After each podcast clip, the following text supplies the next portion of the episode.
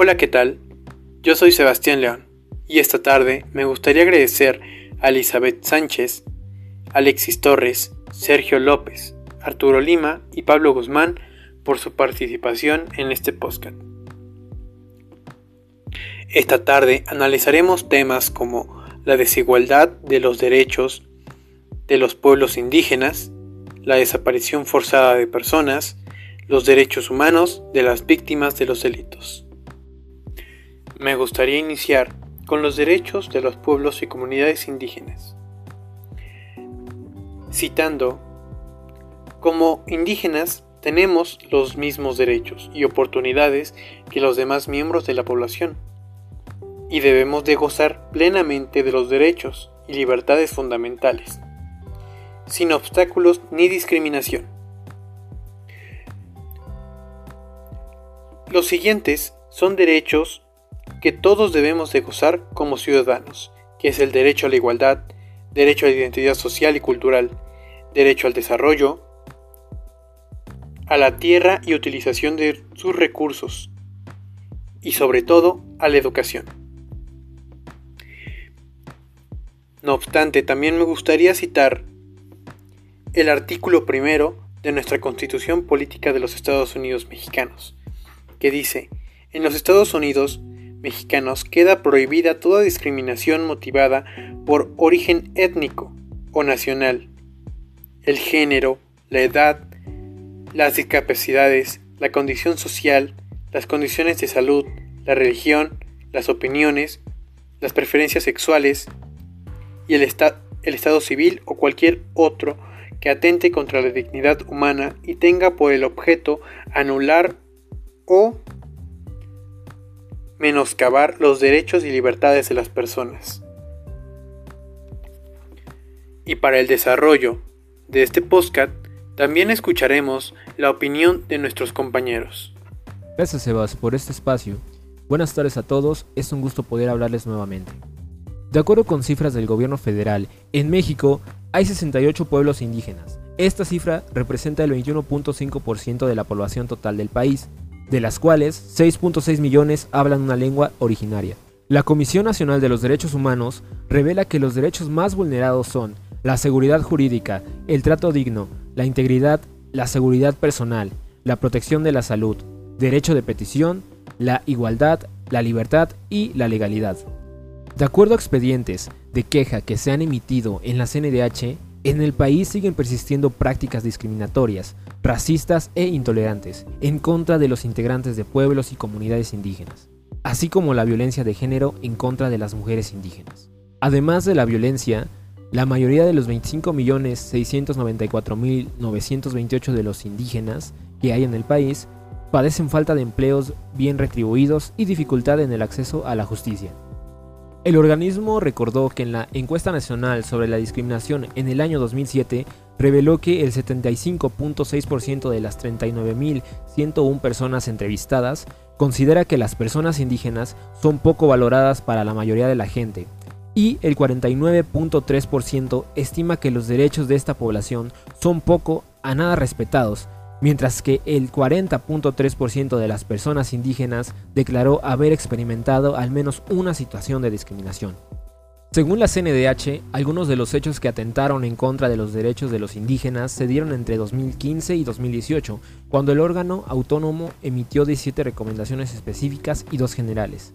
Versaron sobre el derecho a la consulta previa de pueblos y comunidades indígenas, inadecuada atención médica, violación al derecho de la protección de la salud y la vida, acceso a la información en materia de salud, consentimiento informado en servicios de anticoncepción, libertad, autonomía reproductiva, así como discriminación a personas indígenas y privación ilegal de la libertad, e impedimento al derecho de la educación. Muchas gracias Sebas por este espacio. Muy buenas tardes a todos. El día de hoy hablaremos de la desaparición forzada de personas. En México se ha manifestado en al menos tres periodos que para la historia y para el recuerdo mexicano serán difíciles de olvidar, los cuales son la guerra sucia, el conflicto zapatista y la guerra contra las drogas. Los crímenes que se han cometido en estos contextos permanecen sin castigo, por lo que las víctimas permanecen sin ser reparadas de manera integral. En el Código Penal para el Estado de Puebla, en el artículo 304 bis, establece que comete el delito de desaparición forzada de personas el servidor público o particular que con la autorización, apoyo de otro servidor público prive de la libertad en cualquier forma a una persona, seguida de la abstención o negativa de reconocer dicha privación o a proporcionar información sobre la misma. Este artículo también señala que comete el delito quien oculte o niegue información sobre el paradero de una persona detenida, así como quien omita entregar a la autoridad o a familiares al nacido de una víctima del delito de desaparición forzada durante el periodo de ocultamiento y quien participe directa o indirectamente en la comisión de este delito. Gracias. Gracias Sebas por este espacio, buena tarde a todos y es un gusto poder hablarles nuevamente. Desaparición. La desaparición es el efecto y la acción de desaparecer, verbo que se integra al prefijo privativo. Ahora, desaparición forzada no es una acción inocente ni casual, sino que es una práctica premeditada, elaborada, programada y elegida en sus significados y mensajes que tratan de transmitir el autor del delito. ¿Cuál es el impacto en México? El impacto tiene una causa que por mí que yo veo sería la ausencia del Estado. El Estado es responsable de prevenir y sancionar a los autores del delito.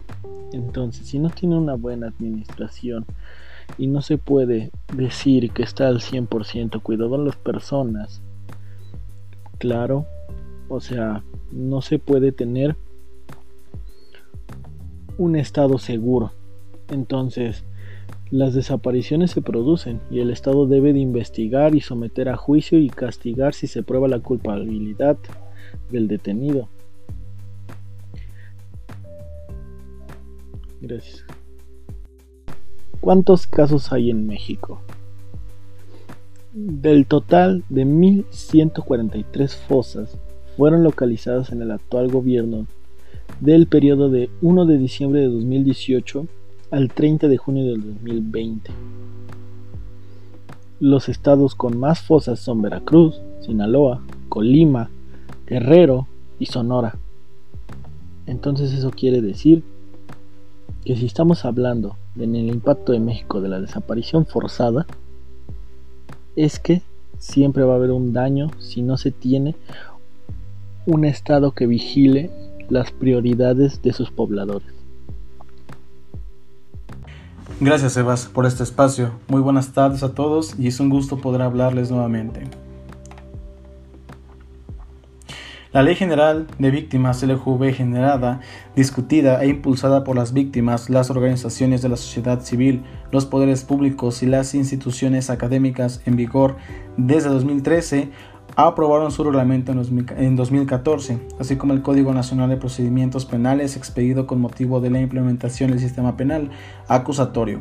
Han fortalecido el orden jurídico de que manera integral se cuide el marco de los estándares internacionales donde se reconozca a las víctimas principalmente sus derechos que entre otros implican el derecho a recibir ayuda, asistencia, protección, acceso a la verdad, a la justicia y a la reparación integral del daño, así como el rol protagónico como parte de los procesos penales y administrativos.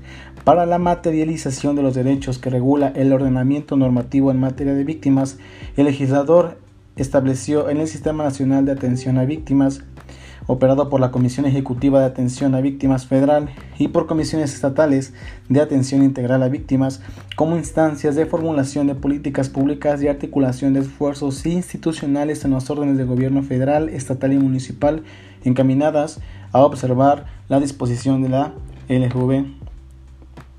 La CEAUF y sus homólogas en las entidades federativas para su aplicación de las políticas públicas emanadas para garantizar el cumplimiento de los derechos que se, que se desprenden deberán contar en su estructura con tres pilares que sostienen su operación, a saber, en registro de víctimas, servicios de asesoría jurídica victimal y un fondo de apoyo con asistencia y reparación integral. De igual manera, dentro de estas mismas incorporaciones y, dichas encuestas, en la cual la encuesta nacional de victimización y percepción sobre la seguridad pública en 2020 han dado como informe que el estimado durante este año en nuestro país se han cometido más de 33.6 millones de delitos que impactaron a 25.4 millones de víctimas, lo cual representa una tasa de 39.369 víctimas de delitos por cada mil habitantes. Dicha encuesta también refiere que durante este periodo el 35.6% de los hogares del país se reportó con al menos uno de sus integrantes en el cual fuera víctima de dichos delitos. Adicionalmente, de la encuesta se desprende que el porcentaje de personas que considera que la inseguridad y la delincuencia representan los problemas más importantes que afectan a la entidad federativa donde deciden tuvo un incremento significativo, elevándose en un año al, 6, al 61.1% hasta el 64.5%. Hola, muchas gracias Sebastián por este espacio. Muy buenas tardes a todos. Es un, todos. Es un gusto poder hablar nuevamente con ustedes. Bueno, hay que entender que se entenderá y se entiende por víctima a las personas que individual o colectivamente hayan sufrido, sufrido daños, inclusive lesiones físicas o mentales, sufrimiento, un menoscabo sustancial de sus derechos fundamentales, como consecuencia y acciones u omisiones que no lleguen a, constituir violaciones de sus derechos.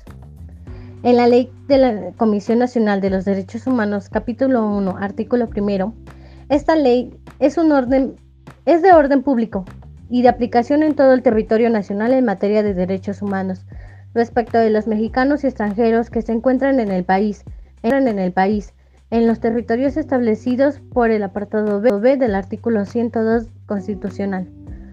La Comisión Nacional de los Derechos Humanos es un organismo que cuenta con autonomía de gestión y presupuestaria personal, jurídica y patrimonio propio y tiene como objeto esencial la protección y observancia de la promoción de estudios y divulgación para el poder jurídico mexicano.